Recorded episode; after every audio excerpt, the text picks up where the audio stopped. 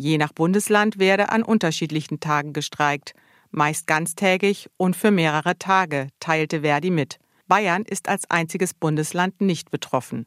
Höhepunkt der Aktionen ist der Freitag, an dem gemeinsam mit Fridays for Future ein Klimastreik geplant ist. Gefordert wird ein massiver Ausbau bei Bussen und Bahnen. Verdi will zudem in den Tarifverhandlungen vor allem bessere Arbeitsbedingungen für die Beschäftigten durchsetzen. In einigen Bundesländern geht es auch um höhere Löhne und Gehälter. Bereits am 2. Februar hatte die Gewerkschaft den Nahverkehr nahezu bundesweit bestreikt, um den Druck in den Tarifverhandlungen zu erhöhen. Das Signal habe aber offenbar nicht gereicht, sagte die stellvertretende Verdi-Vorsitzende Behle. Daher sei ein weiterer Ausstand unumgänglich.